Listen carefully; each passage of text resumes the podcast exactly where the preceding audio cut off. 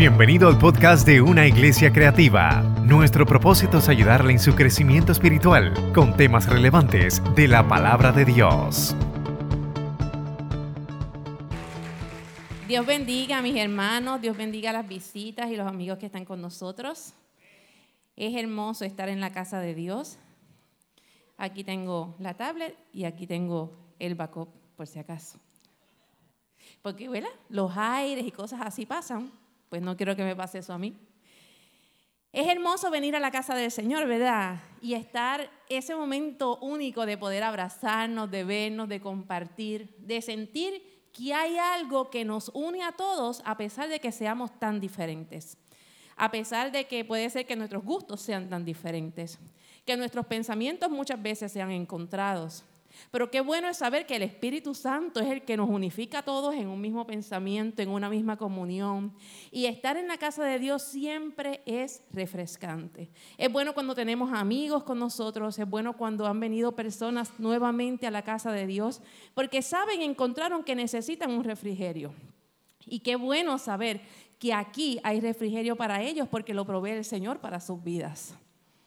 Y mientras yo me estaba preparando, yo siempre le digo, Dios mío, dame lo que tú quieras llevar para la iglesia. Porque ciertamente cuando nos sentamos a escuchar la palabra de Dios, no debe hablar nuestro corazón como persona, sino que nosotros somos herramientas para ser eh, portavoces de lo que Dios tiene en su corazón para la iglesia. Así que yo confío en el Espíritu Santo y yo creo que hoy Dios va a hablar a su corazón así como habló al mío. Y es un tema bien sencillo, pero es que a Dios le gustan las cosas básicas. A Dios le encanta refrescarnos lo básico para que no nos perdamos en el camino. Muchas veces cuando nos complicamos mucho las tareas, cuando nos dan muchas cosas para hacer, muchas cosas a la mano, a veces se nos olvida el comienzo. Pero es hermoso ver cómo Dios simplifica todo a través de su palabra. La palabra de Dios siempre es clara, es precisa en nuestro corazón. Y hoy el Espíritu Santo puso en mi corazón hablar sobre la mayor expresión de adoración que nosotros podemos tener hacia Él. Y antes de comenzar, yo voy a pedir, ¿verdad?, que ahí usted en su asiento baje su cabeza, cierre sus ojos y usted se presente ante Dios. Padre, yo te doy gracias porque aquí estamos tu iglesia, aquí hay amigos que nos visitan, aquí estás tú, Espíritu Santo, que tú eres realmente el personaje más importante en este momento. Yo te pido que tú seas propicio a cada uno de los corazones que en esta mañana hoy nos reunimos aquí. Yo te pido, Señor amado, que tú seas dando color en esa área de nuestros corazones, que muchas veces nosotros escondemos y no queremos que salga la luz, pero tu palabra ilumina, Señor, tu palabra refresca, tu palabra restaura, tu palabra levanta. Y yo confío, Señor amado, que tú serás la provisión perfecta para cada uno de nosotros. En el nombre de Jesús hemos orado creyendo. Mi mayor expresión de adoración es mi agradecimiento a Dios. Y me vino a este tema porque yo trabajo con personas. Muchas personas vienen, ¿verdad?, a mi negocio.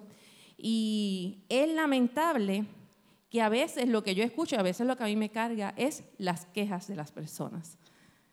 No sé, yo sé que usted también se ha topado lo mismo. Vamos al trabajo y está siempre el que se queja, Vamos a las tiendas está la gente quejándose. Vamos al supermercado y todos nos quejamos, ¿verdad? Por los precios y las cosas que estamos viendo. Pero a veces llegan quejas que, que a veces como que nos, nos quitan las energías, nos quitan las fuerzas porque nos drenan. Y a veces nos envolvemos en esas quejas de tantas voces que escuchamos. Y nos drenamos, nos cansamos y nos cargamos. Y eso hace que nos desenfoquemos. Y no tiene que llegar noviembre para hablar del tema del agradecimiento. Fíjese que no, porque esa es la costumbre del mundo. Y aunque nosotros vivimos en este mundo, sí, nosotros celebramos también en noviembre el tema del agradecimiento, pero el agradecimiento debe ser parte de un estilo, tiene que ser un estilo de vida en nuestra vida como cristianos. ¿Por qué? Por lo mismo que hizo, dijo y explicó aquí el pastor. En esta Santa Cena, fue demasiado el precio que se pagó por la salvación de nuestras almas. Fue demasiada sangre que rodó en aquella cruz del Calvario hace ya más de dos mil años. El mundo acostumbra a menospreciar, Pero nosotros no somos del mundo. Vivimos aquí, pero nosotros lo que hacemos es apreciar lo que Él hizo una vez. Una de las luchas mayores en nuestra sociedad hoy en día es hacer un alto en nuestras agendas. Muchas veces nos levantamos, no nos hemos levantado ya el otro día siguiente, cuando ya tenemos nuestras agendas cargadas, todo lo que yo voy a hacer. Yo creo que nosotros hasta planificamos nuestros sueños.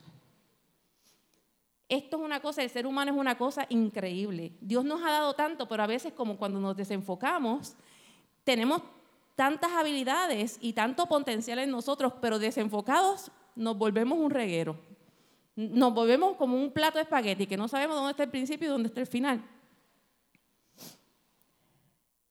Cuando nos levantamos y abrimos nuestros ojos, ya ahí comenzó un milagro.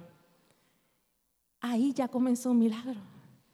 El que yo pueda abrir mis ojos, que eso es parte de mi sistema nervioso. El que yo pueda respirar durante toda la noche sin tener un ventilador puesto. El que yo pueda sentarme sobre mi cama. Que yo pueda ponerme sobre mis pies y poder caminar. Eso es un milagro. Usted piense ¿verdad? Esos los que están fuertes en ciencias médicas como Cristalí, los doctores, los de... Ahí ellos tienen un gran conocimiento y nosotros cuando vamos al doctor, que el doctor a veces nos explica, ahí es cuando nosotros vemos todas las cosas que se orquestan en nuestro cuerpo para que nosotros podamos ser seres funcionales. Y todas esas cosas y todo ese bienestar lo tenemos simplemente porque Dios le complace que nosotros estemos en salud y gocemos de bienestar. Y ya ahí comienza el Espíritu Santo. A veces nosotros levantamos, ver, yo digo, gracias Señor porque podemos ir al baño, porque podemos lavarnos nuestros dientes. Eh, yo le digo, Manuel, muchas veces ¿verdad? nos preguntamos, yo digo, Manuel, la gente le dará gracias a Dios porque se puede sentar en el baño, hacer sus necesidades. O sea, la gente a veces como que pasamos por alto.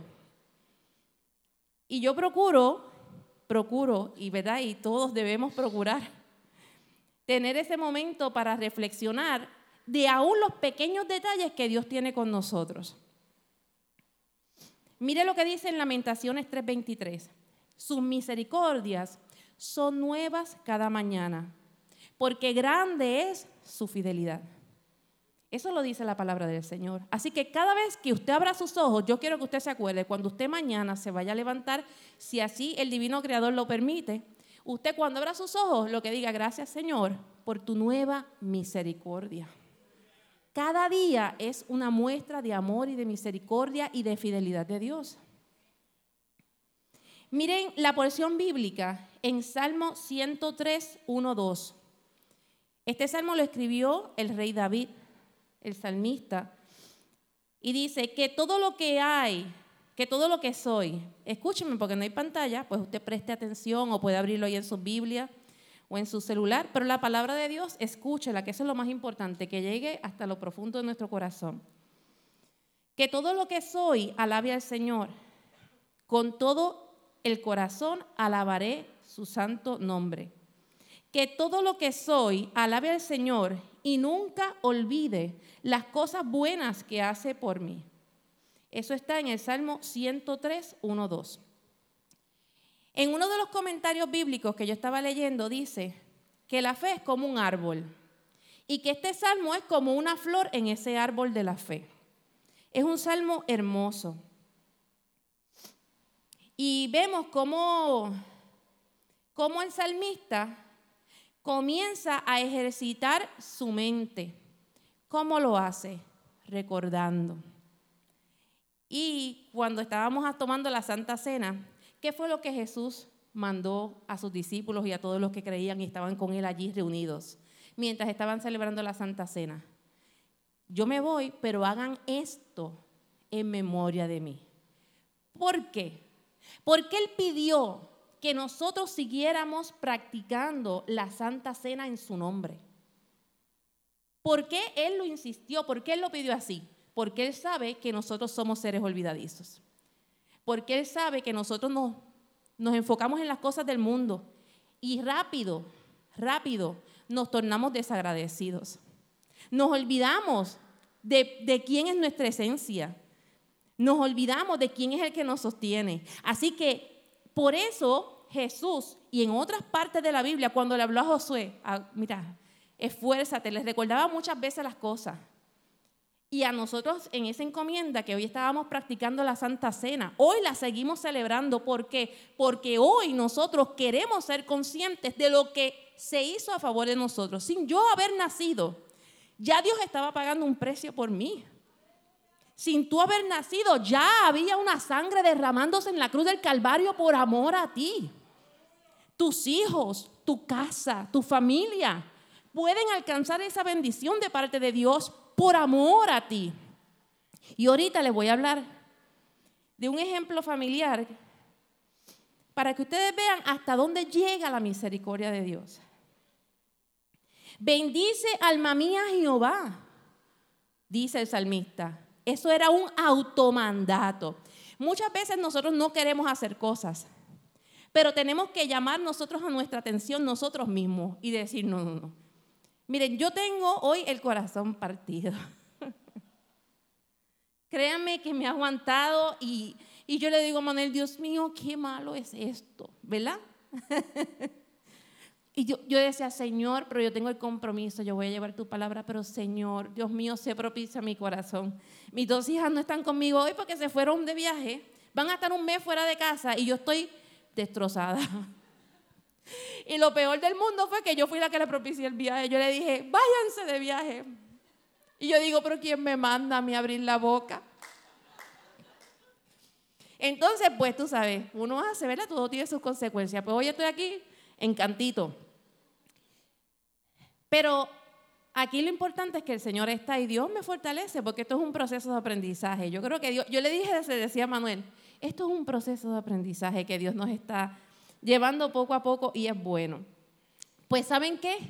Bendice alma mía Jehová. Él decía un automandato. Así mismo yo me levanté esta mañana y digo, Señor, tú sabes cómo está mi corazón, que estoy como con el susto aquí en la garganta. Dios mío, y y no han prendido el celular y yo no sé dónde están. Yo sé que el avión llegó, pero no puedo ver dónde están. Este, yo no estoy allí si algo pasa. Pero Señor, yo misma me hablé, yo dije, alma mía, despierta y levántate, que Dios es el que te fortalece y ve y hacer tu encomienda. Me tuve que hablar a mí misma y hacer como el salmista, bendice, oh alma mía, Jehová. Hoy yo dije, oh, yo voy a bendecir a Jehová, porque Dios es el Dios de mi paz. ¿Acaso yo no prediqué eso? Hace como unos meses atrás. Dios es mi paz, Jehová Shalom. Ah, pues yo tengo que tomar, como nosotros decimos en el campo, el toro por los cuernos. ¿Cuántos saben decir eso? Pues yo soy así, yo sé muchas frases porque yo soy, yo soy nieta de Pepito Ruiz. Un agricultor de pura cefa que ya en paz descanse.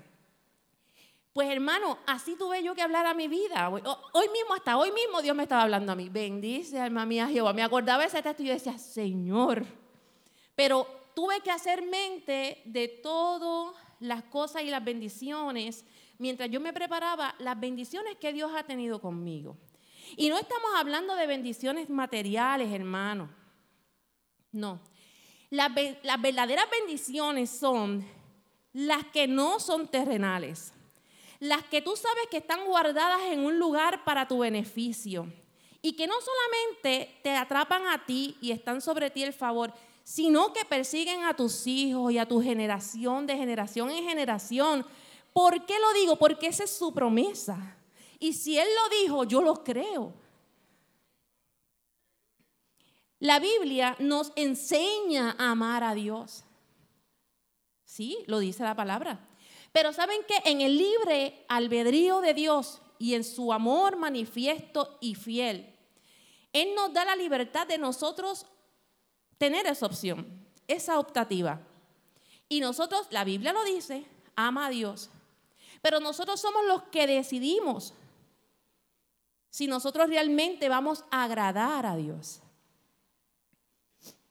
Nosotros somos los que decimos si tenemos esa voluntad, esa decisión de alabarle. Mire, el agradecimiento es nuestra mayor expresión de adoración a nuestro Padre.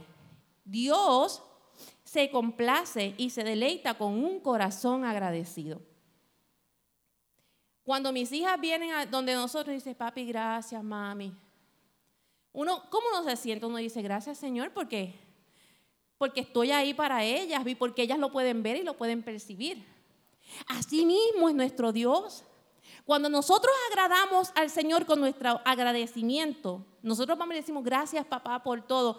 Dios dice, wow, mi hijo me está agradeciendo, gloria a Dios, qué bueno.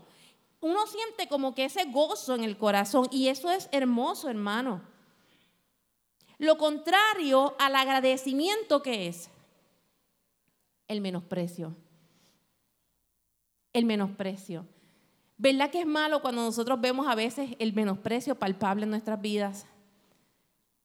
¿Verdad que cuando nosotros estamos menospreciando algo, como, como hay una apatía en nuestro corazón, eso y que eso nos pase a nosotros?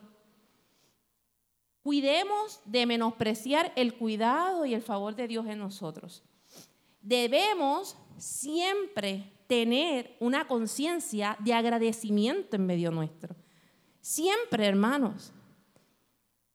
A veces venimos a la casa del Señor, adoramos, estamos todos juntos, pero hay que pedirle al Espíritu Santo que nuestra intimidad siempre nos refresque con sus nuevas fuerzas y con los pensamientos de agradecimiento, que nos haga ver cuán bondadoso Él ha sido con nosotros, aún en las cosas pequeñas, hermanos, aún en las cosas pequeñas, que nosotros podamos tener nuestros ojos abiertos y poder percibir. ¿Cómo yo puedo provocar en mí un corazón agradecido? Lo primero que me vino a la mente fue haciendo un alto. Un alto en mis acciones, un alto en mis pensamientos, sacando un espacio donde Dios y yo seamos los que estemos en esa comunión. El acto de agradecer no se da como un arte de magia. Es un proceso de análisis. Usted no va al supermercado y dice gracias a todo el mundo. Usted le dice gracias al que le sirve la comida en la bolsa. Usted le dice gracias a su esposo cuando viene y le da un besito. Usted le dice gracias a su profesor cuando le dice, mire, usted tuvo un buen desempeño. Usted le dice gracias porque le enseñó una buena lección el, agradecer es un acto de análisis, es un acto de tú detenerte y decir, esta persona hizo un gesto de amor, hizo un gesto bueno hacia mi persona, por lo tanto yo debo agradecerle. El salmista David involucra todos sus pensamientos, todas sus emociones, todos sus recuerdos, todo su ser en esta ofrenda de adoración. Y dicen, ¿verdad?, que él escribió este salmo cuando él ya estaba en su edad madura. Muchas veces cuando las personas ya están en su edad madura, pues son más contemplativas de todas las cosas que han pasado en su vida. Pero a las personas que son jóvenes muchas veces les cuesta. ¿Por qué? Por, por lo mismo que dije ahorita, el ajetreo, el ajoro de la vida, el, no poder detenernos porque tenemos algo, siempre tenemos algo que hacer. Nos levantamos, tenemos que ir rápido llegar al trabajo y en el trabajo yo tengo que saltar tarea para reportarle a mi jefe y luego salgo de ahí, tengo que buscar a los nenes para llevarlos al soccer y del soccer entonces me voy para casa y voy y cocino rápido para que ellos terminen de hacer las asignaciones y buenas y terminan, y los tengo que acostar temprano porque por la mañana me tengo que levantar a las cinco y media porque voy a coger el tapón. ¿Ve? Pero cuando hay espacios como este, que eso nos ayuda también a mantener una vida de agradecimiento, espacios provistos por la iglesia, que es el cuerpo de Cristo, que nosotros tenemos aquí un lugar donde poder congregarnos. Esos espacios hay que aprovecharlos. Los espacios cuando se hacen para culto de oración hay que aprovecharlos. Cuando usted llegue a su casa y usted vea que usted tiene un espacio para un momento de intimidad con Dios, sea en la noche, sea en la mañana, usted debe aprovecharlo. Esto debe ser parte vital de todos y cada uno de nuestras vidas. No podemos echar un lado, ah, no, Dios, yo no tengo tiempo. Ay, Señor, tengo, eh, eh, te prometo que... Dios es el que promete y cumple. Muchas veces nosotros prometemos y no le cumplimos a Dios. Nosotros olvidamos fácilmente, nos levantamos, nos vamos al trabajo, tenemos el pan en nuestra mesa, tenemos nuestras casas, tenemos nuestras facilidades, tenemos todo al alcance. Yo no sé, verá cuántos aquí vieron. Yo los otros días estaba viendo un reel de una muchacha cubana. Ella parece que ya lleva un tiempito acá en Puerto Rico y ella estaba hablando a los puertorriqueños.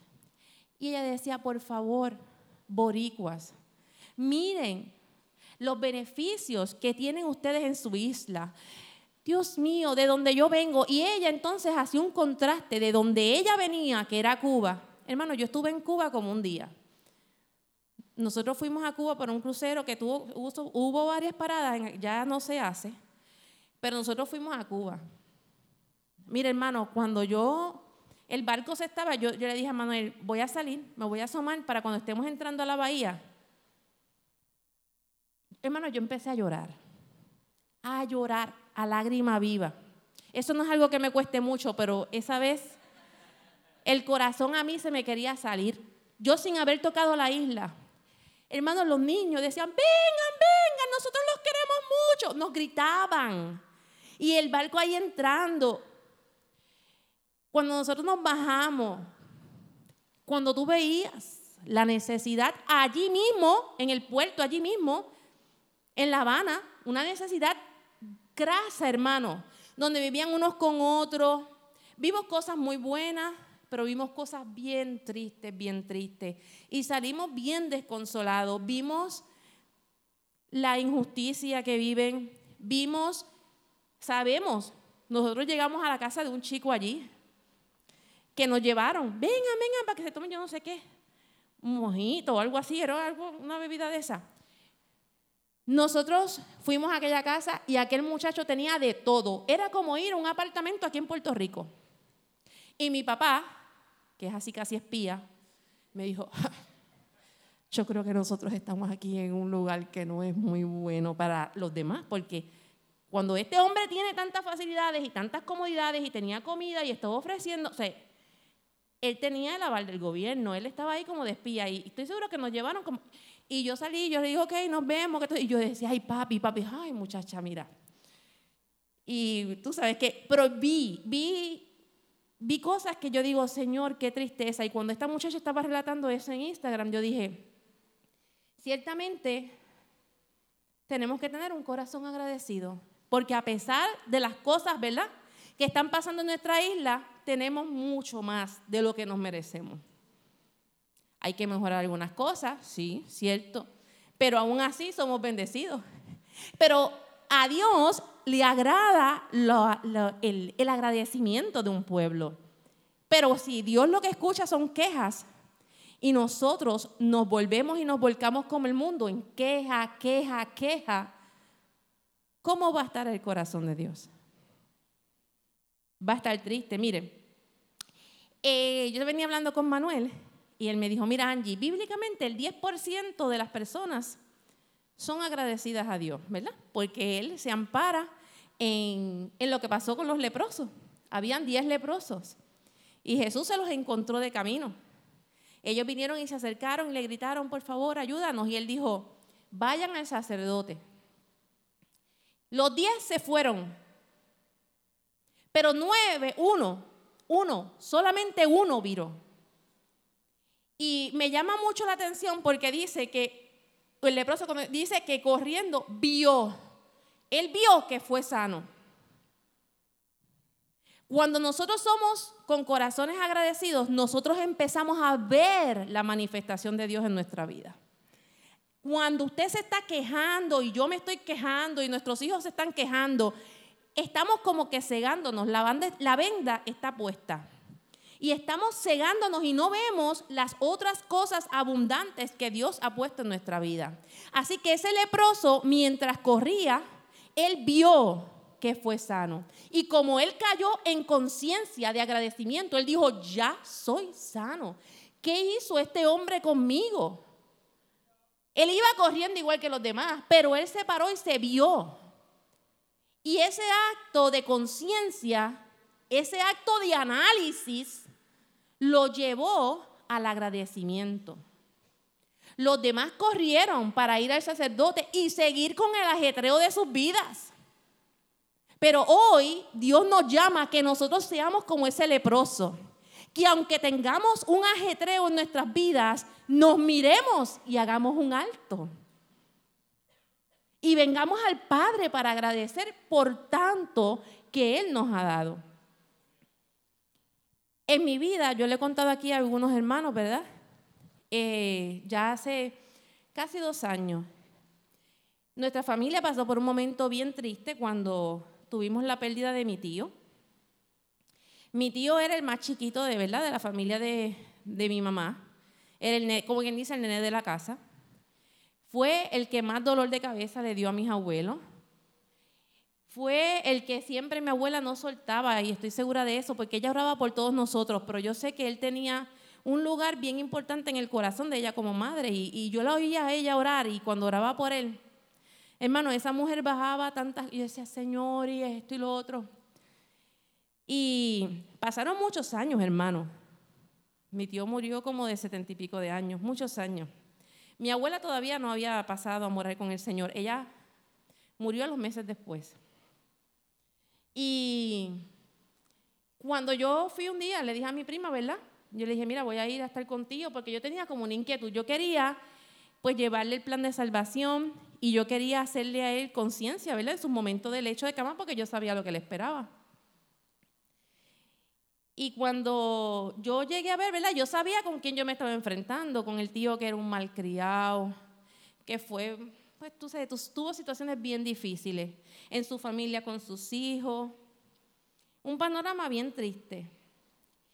Hermanos, y yo, estando allí, Dios me sorprendió. Yo le dije, tío, yo empecé con el tema. Y cuando ese hombre empezó en su enfermedad, yo vi resplandecer el rostro de ese hombre cuando él me empezó a contar de las bendiciones que él había tenido en su vida. Y él, en medio de su dolor, porque él tenía un panorama clínico bien devastador, bien triste, enfisema pulmonar, un problema con los riñones, un montón de cosas. Eh, diabetes, eso fue, era un fumador empedernido, tuvo una lucha brutal con el cigarrillo, bueno. Y cuando él empezó a contar yo le doy gracias a Dios porque mi papá y mi mamá siempre estuvieron para mí. Yo le doy gracias a Dios porque mis hermanos siempre estuvieron para mí.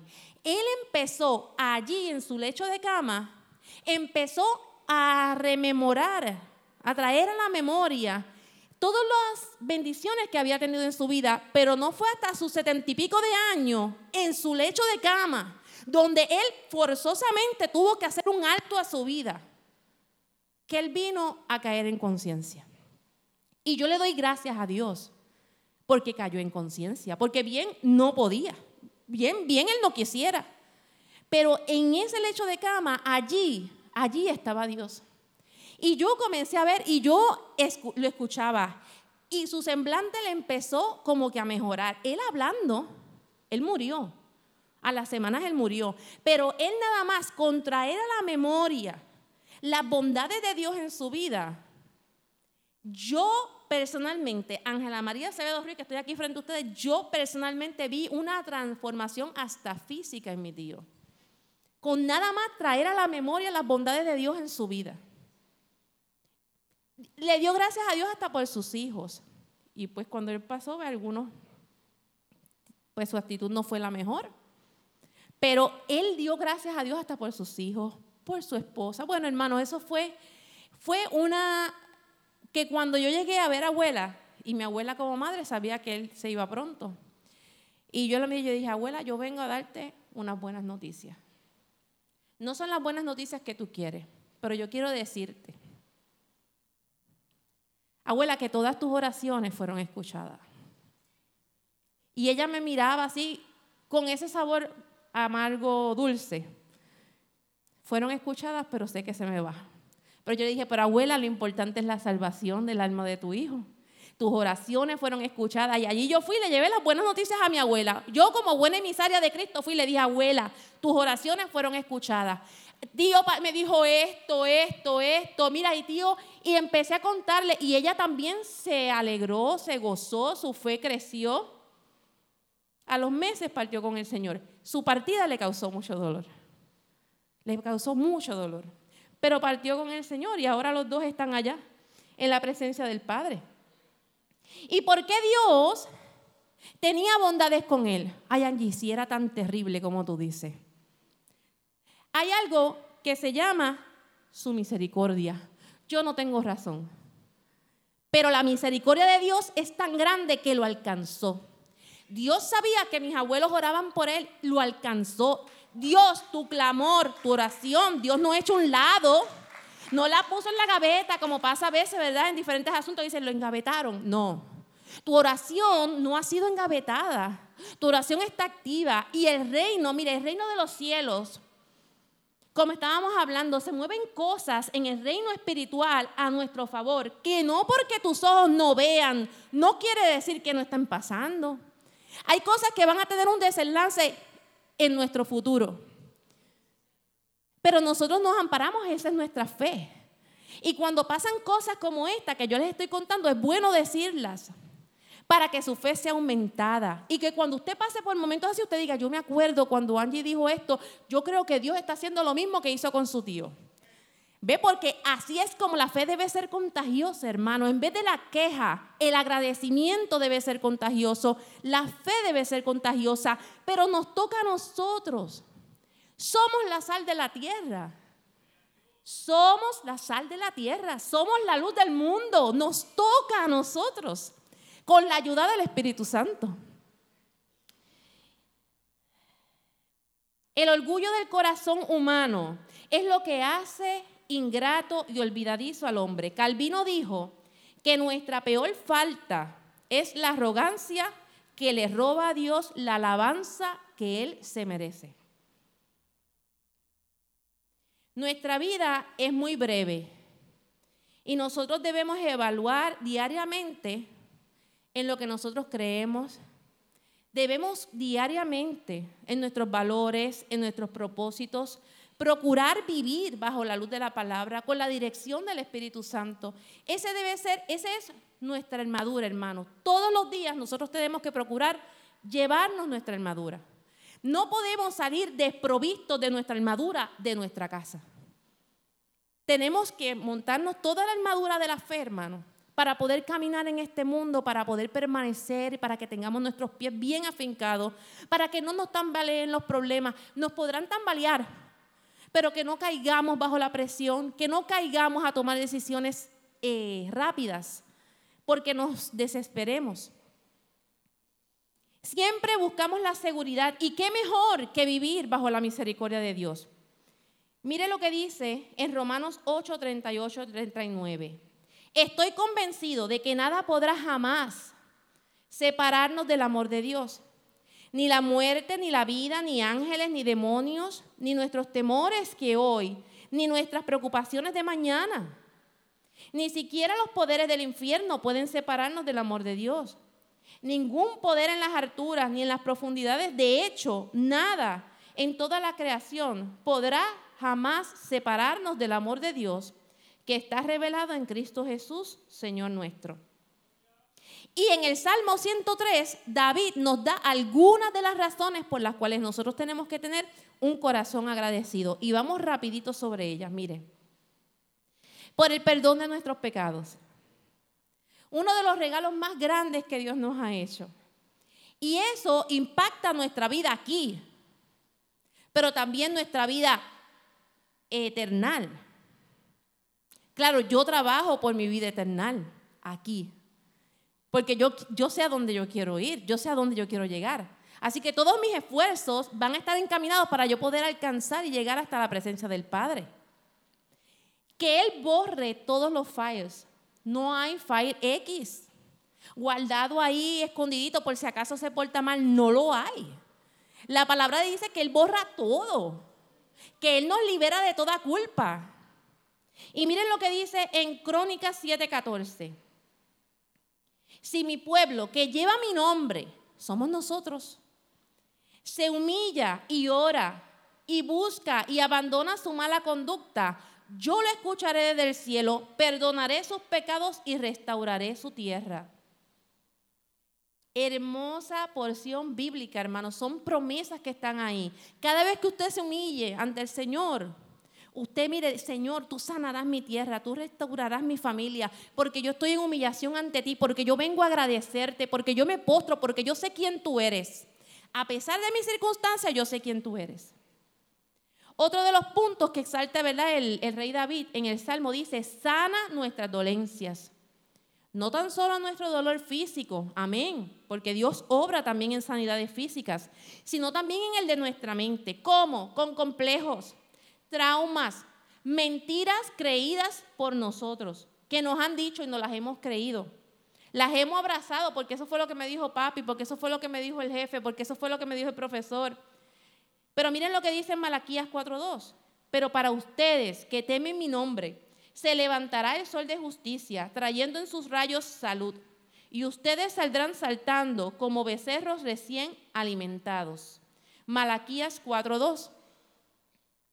El tercer punto que resalta el salmista dice, nos rescata del sepulcro, el hoyo de la desesperación. Todos aquí hemos tenido momentos de ansiedad. Todos aquí lo hemos experimentado. Todos aquí hemos tenido la mente a veces corriendo a mil y uno queriendo coger el sueño y los pensamientos están chum, chum, chum, chum, chum, como si fuera una autopista. Y uno dice, Señor, quiero dormir. Pero las preocupaciones, la ansiedad es tanta. Hermano, en el nombre del Señor usted se para y usted empieza a reprender al diablo. No, no, no. La paz del Señor es conmigo. El Señor es el que restaura mis pensamientos. Él, ante Dios no hay ansiedad. Ante Dios lo que hay es libertad, caminos abiertos. Usted tiene el poder y la autoridad para decir, Señor, yo necesito caminos abiertos. Mira lo que estoy pasando, mira lo que estoy viviendo, mira lo que estoy pensando. No puede dejarse llevar tras sus pensamientos, tras su, sentimiento en esos momentos. Usted tiene todo el dominio de que le da el Espíritu Santo para que usted diga, yo tengo dominio propio, Señor, y yo me someto a tu voluntad, Señor, yo someto mis pensamientos ante tu presencia y yo necesito que tú seas provisión ahora en mi vida. Yo necesito descansar porque mañana yo tengo que levantarme y tú sabes todo lo que yo tengo mañana, pero hoy yo quiero tener paz. Hermano, usted puede hacer esa oración y no le esté faltando el respeto a Dios. Usted puede hacer esa oración. Otro punto, nos renueva nuestras fuerzas. Miren lo que dice en Isaías 41:10. Así que no temas, porque yo estoy contigo. No te angusties, porque yo soy tu Dios. Te fortaleceré y te ayudaré. Te sostendré con mi diestra victoriosa. Otra de las formas en que nosotros tenemos que mirar cómo Dios es por nosotros y tenemos que agradecerle es por su justicia para los que lo, reconocemos. Dice, los ojos, me encanta este, esta porción, los ojos de Jehová están sobre los justos y atentos sus oídos al clamor de ellos. Usted tiene a un Dios presente en su vida 24/7. A veces pasan cosas que yo le digo a Manuel, yo no sé cómo la gente puede vivir sin Dios. Cuando llegan momentos de crisis, mira, anunciaron los otros días una tormenta, todo el mundo corrió, vació Costco, eso fue una cosa. Yo dije, pero, ¿por qué la paranoia? Pero Jesucristo, pero ¿por qué? Pues? Entonces uno si se encuentra desenfocado en esos momentos, uno corre tras la multitud y como que todo se desenfoca, todo se descentraliza. Dios es misericordioso y compasivo. Miren, todos nosotros, y ya estoy terminando, todos nosotros tenemos un desafío diario. Y es cuál? El tener en cuenta quién es Dios en nuestras vidas. ¿Quiénes somos nosotros en Dios? En tener corazones agradecidos.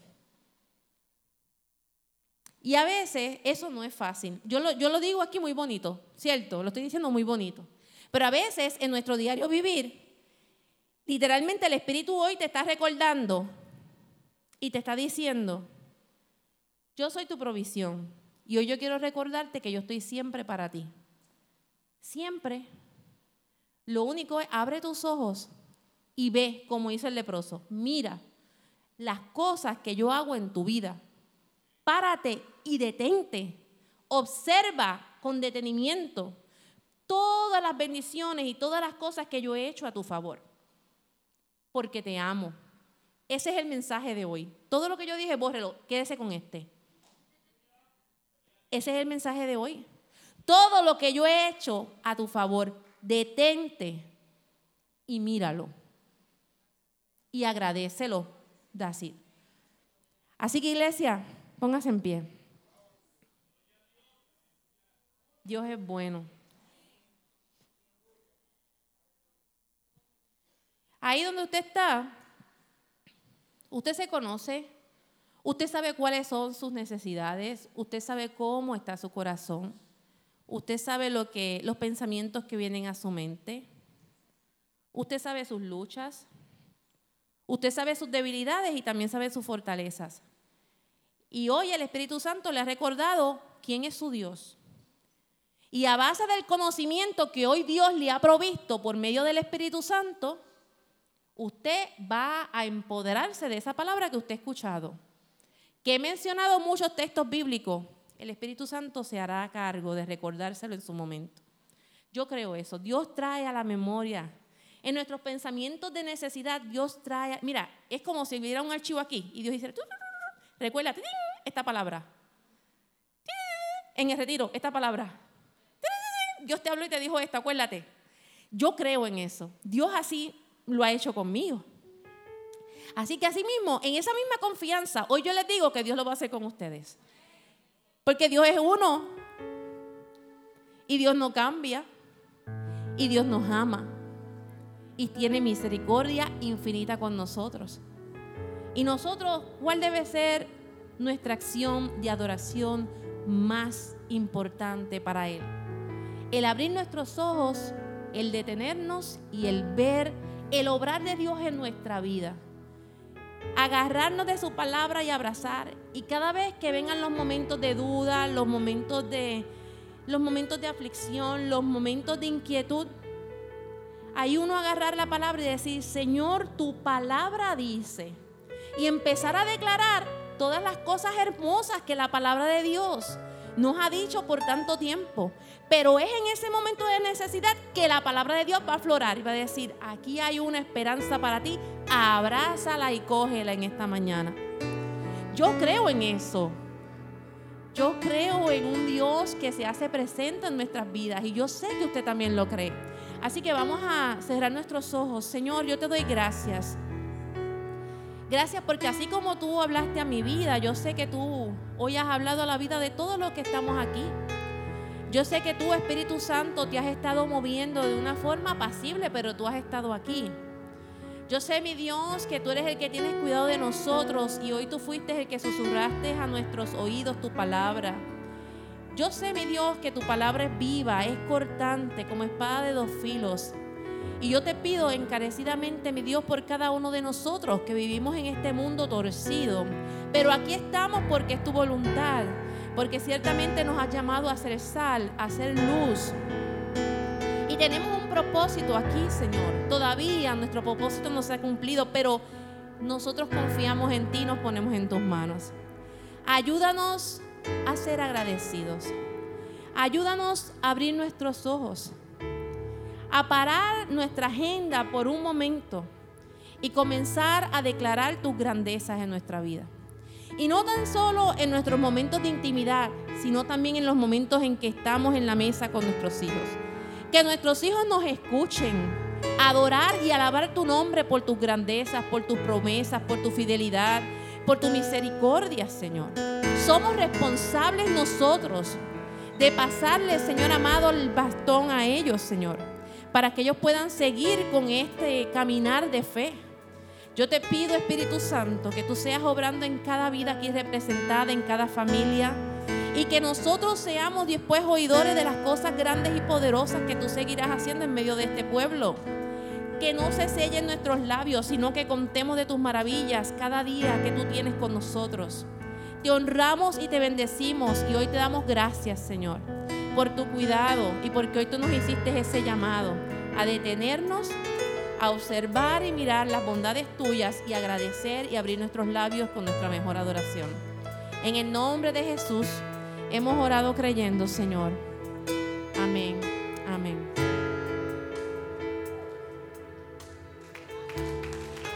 un fuerte aplauso a Dios por la vida de la pastora Ángela. Adoración en lo que yo digo, no, un minuto, se prepara. Tomando esa línea, cuando se me fue revelado lo del leproso, yo le llamé el espíritu del leproso. Y dije, Señor, dame el espíritu leproso. La experiencia mía del espíritu leproso es que cuando yo he ido como cliente a buscar un servicio y veo a ese empleado cargado, que todo el mundo lo ocupa, todo el mundo lo ocupa, pero nadie le da las gracias. Yo saco el espíritu del leproso. Y mi experiencia es que he transformado a ese empleado que está trabajando fuertemente bajo presión, sirviendo, sirviendo, sirviendo y nadie le ha agradecido. Y mi experiencia es cuando yo me detengo, quiero decir, ¿sabes qué? Hoy mi día es mejor porque gracias a ti, porque gracias a ti por tu servicio, pa, pa, pa, pa, y veo como su rostro va cambiando. Y nosotros como embajadores del reino tenemos que tener el espíritu de agradecimiento, el espíritu leproso. Tú puedes cambiar la vida de alguien. Que tú siempre tengas la gratitud. Y hay una gratitud que hoy se puede revelar en tu vida.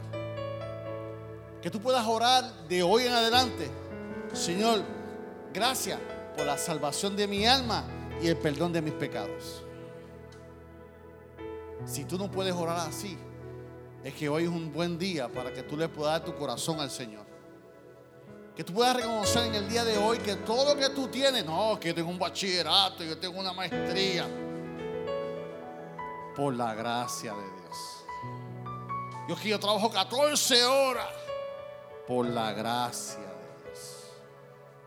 Que mi papá me enseñó los aliceas, por la gracia de Dios. Todo lo que tú tienes, todo lo que tú eres, lo tienes por la gracia de Dios. Y es un buen día que tú puedas detener tu vida y decirle, no lo había visto de esa manera. Y hoy es un buen día que tú puedes darle tu corazón al Señor. Que tú dices, Señor, hoy yo quiero darte las gracias porque moriste en la cruz de Calvario. Yo quiero aceptarte como mi único y exclusivo Salvador para que tú perdones mi vida porque de hoy en adelante yo voy a orar, Señor, gracias por la salvación de mi alma y por el perdón de mis pecados. Si hubiera un amigo aquí que quisiera dar su corazón al Señor en lo que adoración canta dos veces, el altar está abierto. Si alguien necesita la oración, también queremos orar por ti. Adoramos a Dios en esta mañana. Cierre sus ojos y adora a su Dios en esta mañana. Aleluya. Te exaltamos, Dios. Tu presencia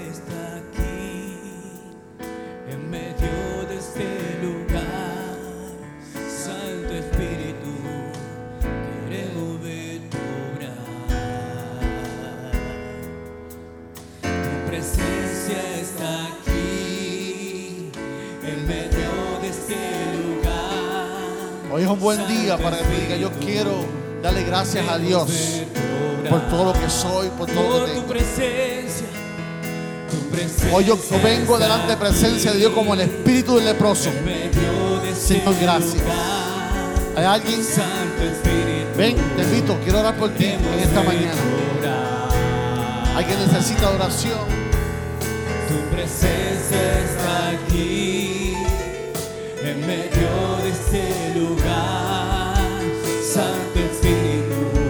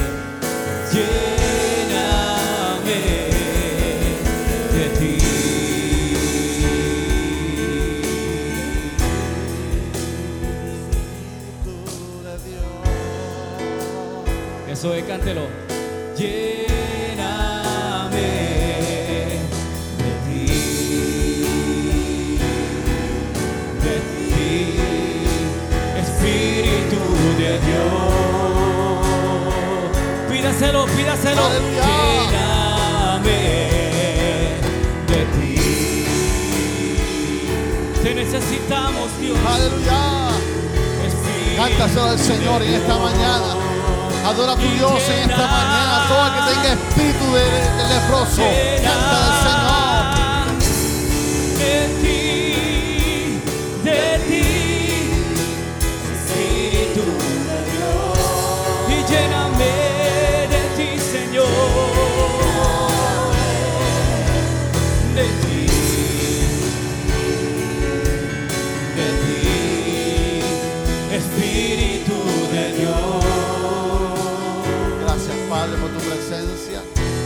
Gracias por tu palabra, Señor. Gracias por la vida de Pastor Manuel y Pastora Ángela, mi Dios. Te presentamos sus hijas, mi Dios, que ellas puedan disfrutar, crecer, pero que sobre todas cosas el ángel de Jehová acampe alrededor de ellas. Que el bien y tu misericordia, Señor, sean con ellas y con nosotros. En el nombre de Jesús. Amén y amén. Qué lindo. Pueden tomar asiento, iglesia.